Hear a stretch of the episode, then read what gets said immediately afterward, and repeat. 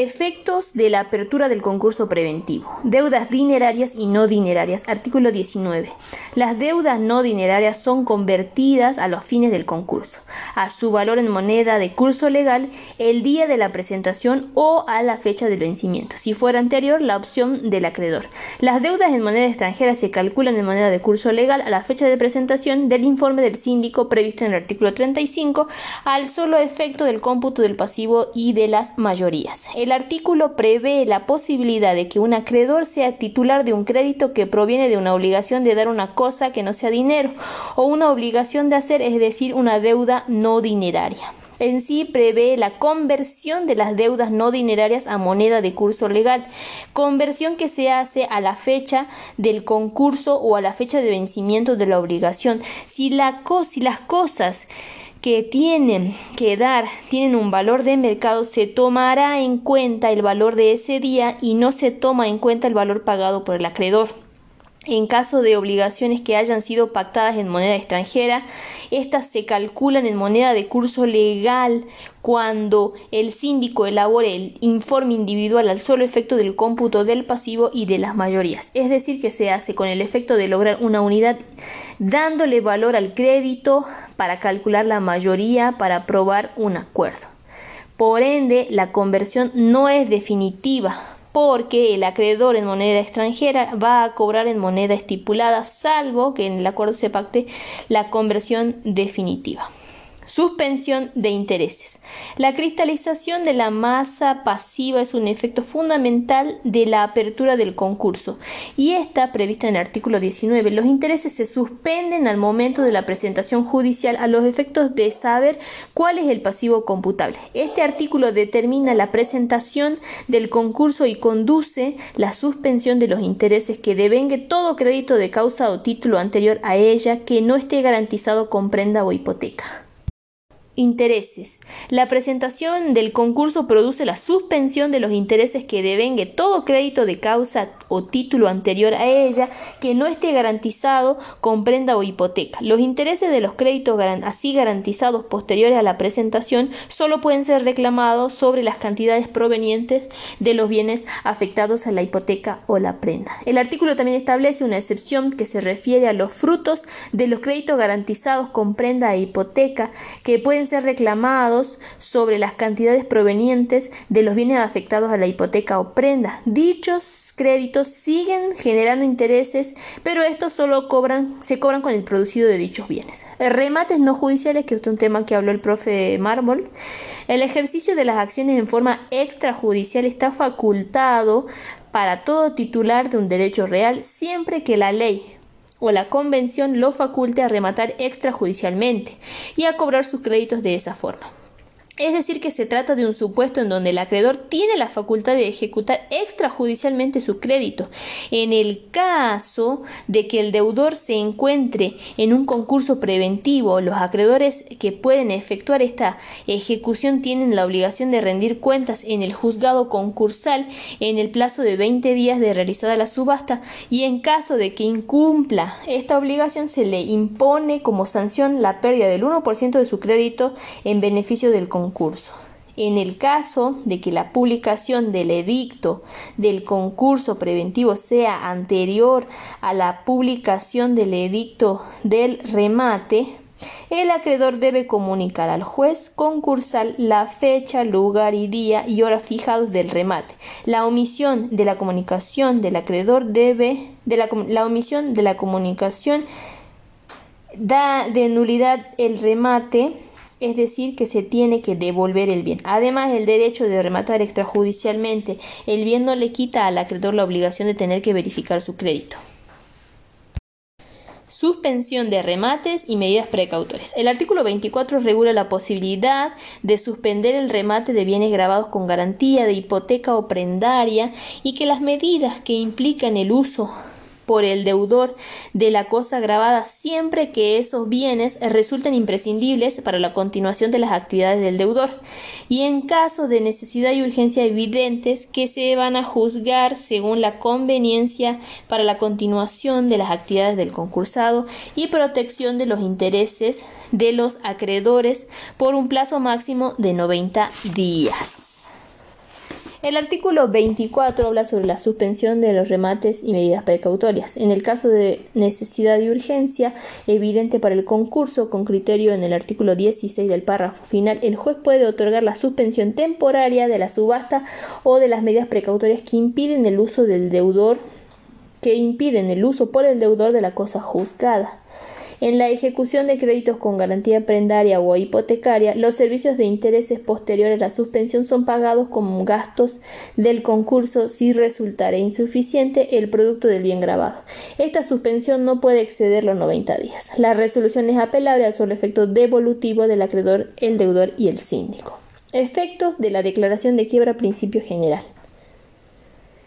El artículo 125 establece que la quiebra el artículo 125 establece que, declarada la quiebra, todos los acreedores quedan sometidos a las disposiciones de esta ley y solo pueden ejercitar sus derechos sobre los bienes desapoderados en forma prevista en la misma. Este principio general pone muestra en principio de universalidad abarcando todos los acreedores. Legitimación del síndico. La norma que ubica al síndico administrando el patrimonio del deudor fallido y por ende autoriza para el ejercicio de los derechos referidos a las relaciones contraídas antes de la quiebra, la legitimación está dirigida a una adecuada integración del patrimonio y por ello se declara la nulidad de cualquier pacto en contrario que pueda haber conveniendo el deudor y los terceros. Esta sensación de esta, esta sanción de nulidad está fundada en el orden público que impera en la ley concursal. Legitimación de los síndicos. A los efectos previstos en la sección del artículo legitimado para el ejercicio de los derechos emergentes de las relaciones jurídicas patrimoniales establecidas por el deudor antes de su quiebra, son nulos los pactos por los cuales se impida al síndico el ejercicio de los derechos patrimoniales de los fallidos. La quiebra no da derecho a los terceros al resarcimiento de daños por la aplicación de esta ley. Verificación obligatoriedad. El artículo 125 dispone como principio general que declarada la quiebra, los acreedores solamente pueden ejercer los derechos que le competen en la forma prevista en la ley de quiebras. El artículo 126 establece que todos los acreedores deben solicitar la verificación de créditos. Prestaciones dinerarias. El artículo 127 consagra la conversión de las prestaciones no dinerarias la diferencia de la conversión del concurso es que de la quiebra es definitiva y ello es en razón que la quiebra tiene la finalidad de liquidar los bienes del deudor y por esta razón todos los bienes deben ser homogeneizados en una sola moneda debido a que todos los acreedores tienen que cobrar el dinero. La opción de la conversión se da al acreedor quien debe optar entre la conversión de la fecha de la quiebra y a la fecha de vencimiento de la obligación. Prestaciones no dinerarias. Los acreedores de prestaciones no dinerarias de las contraídas en moneda extranjera o aquellos cuyo crédito deba calcularse con relación a otros bienes concurren a la quiebra por el valor de créditos en moneda de curso legal en la República Argentina calculando la fecha de la declaración o la opción del acreedor a la del vencimiento si éste fuere anterior. Vencimiento y plazos de suspensión de intereses. Los artículos 128 y 129 consideran el vencimiento anticipado de los plazos por declaración de quiebra y cristalización de la masa pasiva mediante la suspensión de cursos de intereses. Así, el vencimiento de plazos y la cristalización de créditos permite la vigencia del principio de igualdad que, que equipara todas las relaciones creditorias a la fecha de la declaración de la quiebra con el objeto de poder determinar la concurrencia a la liquidación y correspondiente dividendo concursal. La única excepción en donde los plazos no se suspenden es cuando hay una quiebra con una continuación de la empresa en el caso de que sean obligados hipotecarios o prendarios no vencidas, en el caso de que el síndico pague las obligaciones prendarias o hipotecarias a la fecha del vencimiento de las mismas, por el caso de la quiebra que paguen los ejercicios, estas obligaciones antes del vencimiento, que no hay que descontar los intereses en el que se supone que se adelantó el pago. Así, la regla de suspensión de los intereses, salvo los créditos con garantía real la suspensión de intereses, la declaración de la quiebra suspende el curso de los intereses de todo tipo. Sin embargo, los compensatorios devengados con posterioridad que correspondan a créditos amparados por garantías reales pueden ser percibidos hasta el límite del producido del bien grabado después de pagadas las cosas las costas de los intereses preferidos anteriores a la quiebra y el capital. Por cuanto a intereses compensatorios con los intereses de garantías reales pueden ser percibidos hasta el límite del producto del bien grabado, después de pagar a las costas los intereses preferidos anteriores a la quiebra y el capital, como cuando se liquida un bien, se confecciona una planilla en la que se establece lo producido, las costas, los intereses, el caso de que lo liquidado no alcance para pagar el crédito se transforma en un acreedor quirografario, mientras que si se trata de los intereses compensatorios, los créditos con garantías reales se consideran no devengados, es decir, que no se transforman en quirografarios. Compensación. El concurso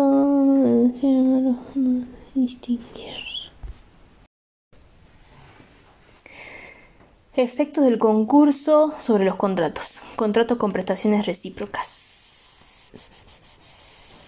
La ley establece que dentro de los 30 días hábiles judiciales de la resolución de apertura del concurso, el deudor puede optar por cumplir estos contratos requiriendo para ello autorización judicial. El juez se va a pronunciar después de haber dado vista al síndico. Autorizado el cumplimiento, se le hace saber al contratante, quien puede aceptar la continuación contractual o exigir previamente que se cumplan prestaciones adeudadas con anterioridad a la presentación del concurso y el concursado no cumple con las prestaciones adeudadas, se puede tener por resuelto el contrato. Los primeros 30 días sin que el deudor hubiese optado por el cumplimiento, el tercero contratante puede optar exigir el cumplimiento considerando la obligación como plazo vencido, en cuyo caso el deudor debe cumplir debe, desea cumplir, debería requerir la autorización judicial previa y si no desea cumplir, el requerir la no requerir la autorización o bien lo obtiene la obtiene a la autorización o no lo requiere en el contrato y el contrato quedará resuelto. Y resolver el contrato sin necesidad de querer eh, previo cumplimiento para el cual debe notificar al concursado y al síndico. Contratos con prestación recíproca pendiente. El deudor puede continuar con el cumplimiento de los contratos en curso de ejecución cuando hubiere presentado recíproco, cuando hubieran, cuando recíprocas pendientes. Para ello debe requerir autorización al juez quien resuelve, previo vista al síndico, la continuación del contrato, autoriza al co-contratante a exigir el cumplimiento de las prestaciones adeudadas a la fecha, la presentación eh, en concurso bajo apercibimiento de resolución, las prestaciones que el tercero cumpla después de la presentación del concurso preventivo y previo cumplimiento de lo dispuesto en este precepto. Gozan del privilegio previsto del artículo 240 la tradición simbólica anterior a la presentación. No importa el cumplimiento de la presentación a los fines de este artículo. Contratos de trabajo. La apertura del concurso preventivo deja sin efecto los convenios colectivos de trabajo por un plazo de tres años o el cumplimiento del acuerdo preventivo y de ellos que fuere menor. Durante ese plazo las relaciones laborales se rigen por los contratos individuales y por la ley de contrato de trabajo. La finalización del concurso por cualquier causa y también desistimiento firme impondrán la finalización del convenio colectivo de la crisis que se hubiera acordado recuperado su vigencia en los convenios colectivos. De este modo, la ley establece la posibilidad de renegociar las condiciones de trabajo suspendiendo las condiciones de los contratos efectivos en todo lo referido a los aspectos económicos, excepto lo referido al trabajo de mujeres y menores.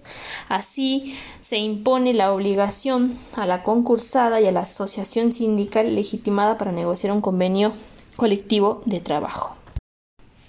En cuanto a los servicios públicos, la situación de los acreedores por servicios públicos, la ley determina que no pueden suspenderse los servicios públicos que se presten al deudor por deudas que origen con origen en fecha anterior a la apertura del concurso. Ellas deben reclamarse por vía de verificación de créditos y los servicios prestados con posterioridad a la apertura del concurso deben abonarse o a sus respectivos vencimientos ya que pueden suspenderse en un caso de incumplimiento por parte del concursado. Efectos de la quiebra sobre los contratos, contratos en curso de ejecución. Se refiere a la existencia de contratos en los cuales existen presentaciones o prestaciones pendientes de ambas partes al momento de la quiebra, siempre que no se trate de alguno de un caso específicamente recogido por normas legales, por normas especiales. En los contratos en los que al menos en los que al tiempo de sentencia de quiebra no se encuentran comprendidas íntegramente las prestaciones de las partes se, se aplican las normas siguientes. Si está, si está totalmente cumplida la prestación a cargo del fallido, o el otro contratante debe cumplir la suya. Si está íntegramente cumplida la integración a cargo de el del contratante no fallido, éste puede requerir la verificación en el contrato. Prestaciones recíprocas pendientes reglas. El supuesto previsto en el artículo inciso 3 del artículo anterior queda sometido a las siguientes reglas. Dentro de los 20 días corridos desde la publicación de edictos en su domicilio o en su sede del juzgado, si aquellos no corresponden, el tercero contablemente debe presentarse haciendo saber la existencia del contrato pendiente y su intención de continuarlo o resolverlo. En igual término, cualquier acreedor interesado puede hacer conocer la existencia del contrato y, en su caso, su opinión sobre la conveniencia de su continuación o resolución.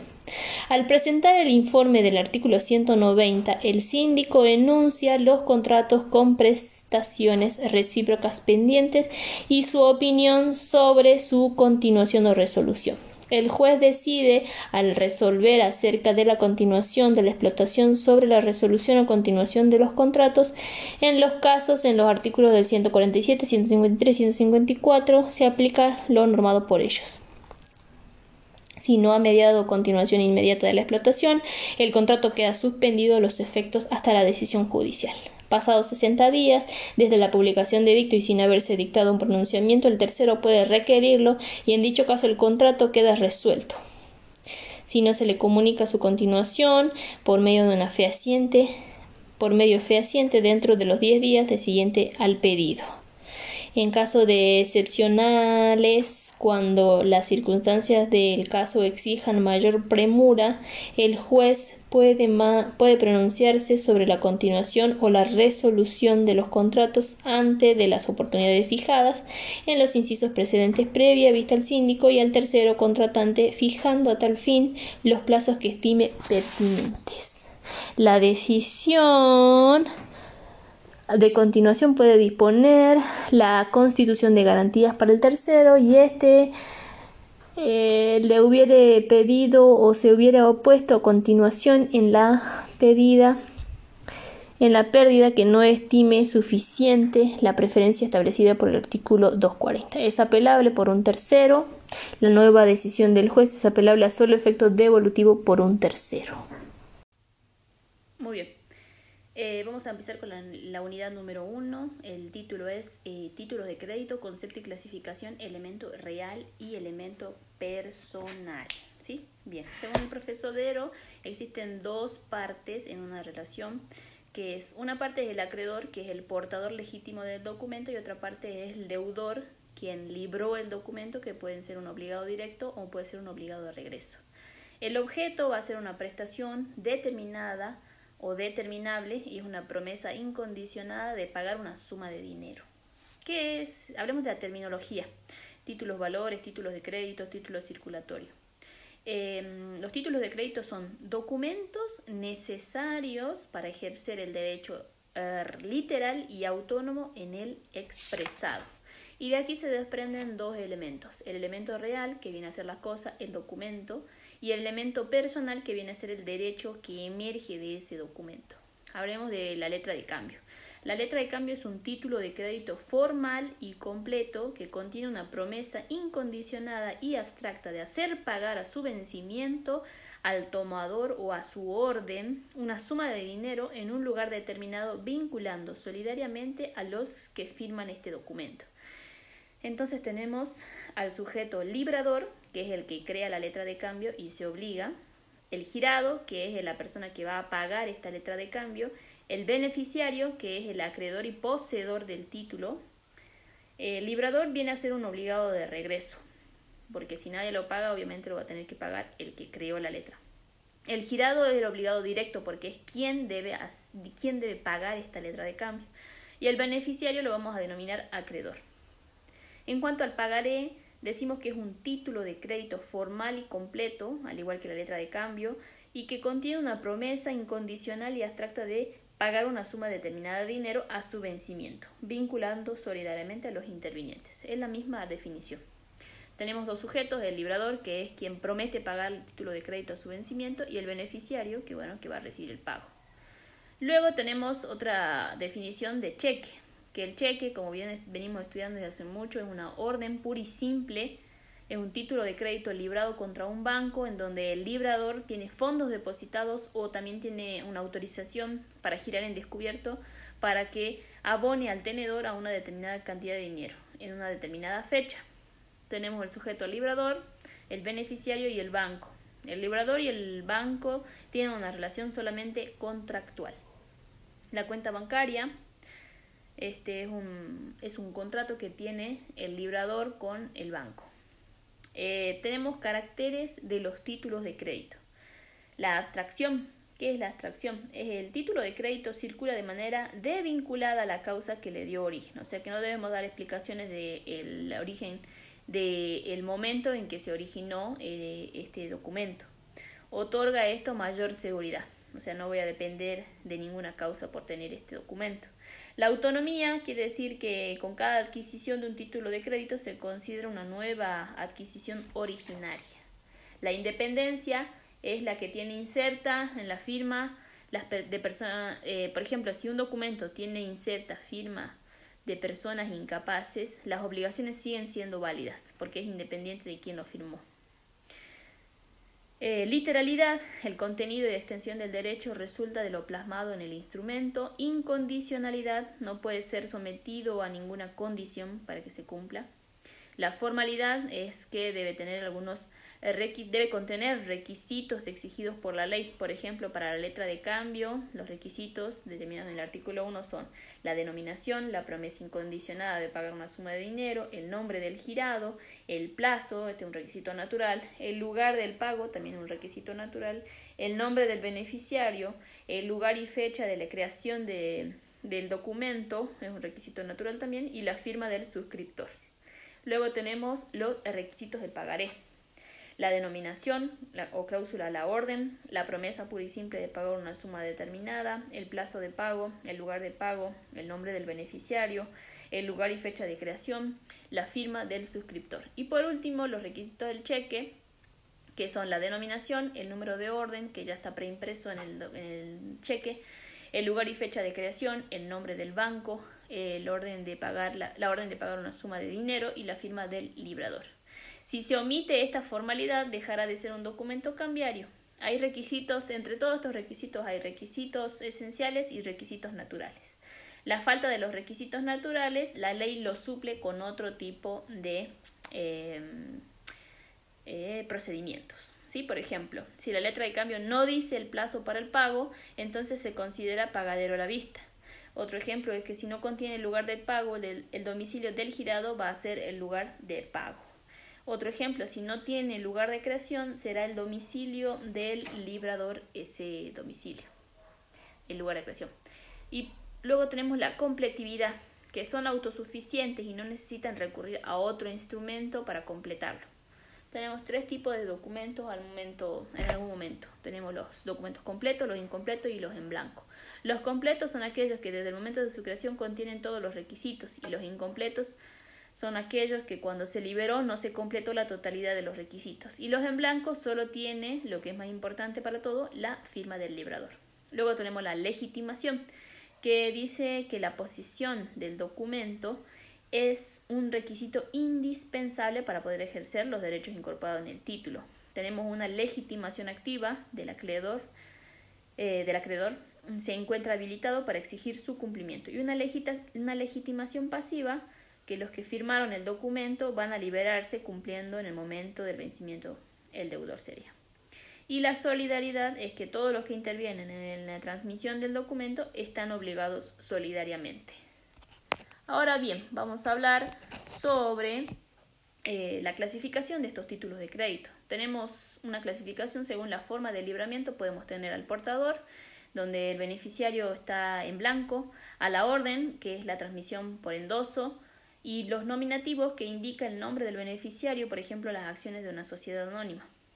Luego tenemos el sujeto emisor, según el sujeto emisor que pueden ser públicos o privados. Los públicos son aquellos emitidos por el Estado nacional, municipal o provincial y los privados son emitidos por las empresas particulares. Luego tenemos otra clasificación según la prestación, representativo de dinero y, prestaciones de otra naturaleza. Según la causa tenemos los causales y los abstractos. Los causales, el origen tiene importancia, por ejemplo, las acciones de una sociedad anónima y los abstractos, que ya habíamos hablado anteriormente. Según la forma de emisión tenemos en serie e individuales, luego tenemos los completos e incompletos que también los definimos y según las formalidades tenemos documentos formales, títulos de crédito formales y no formales.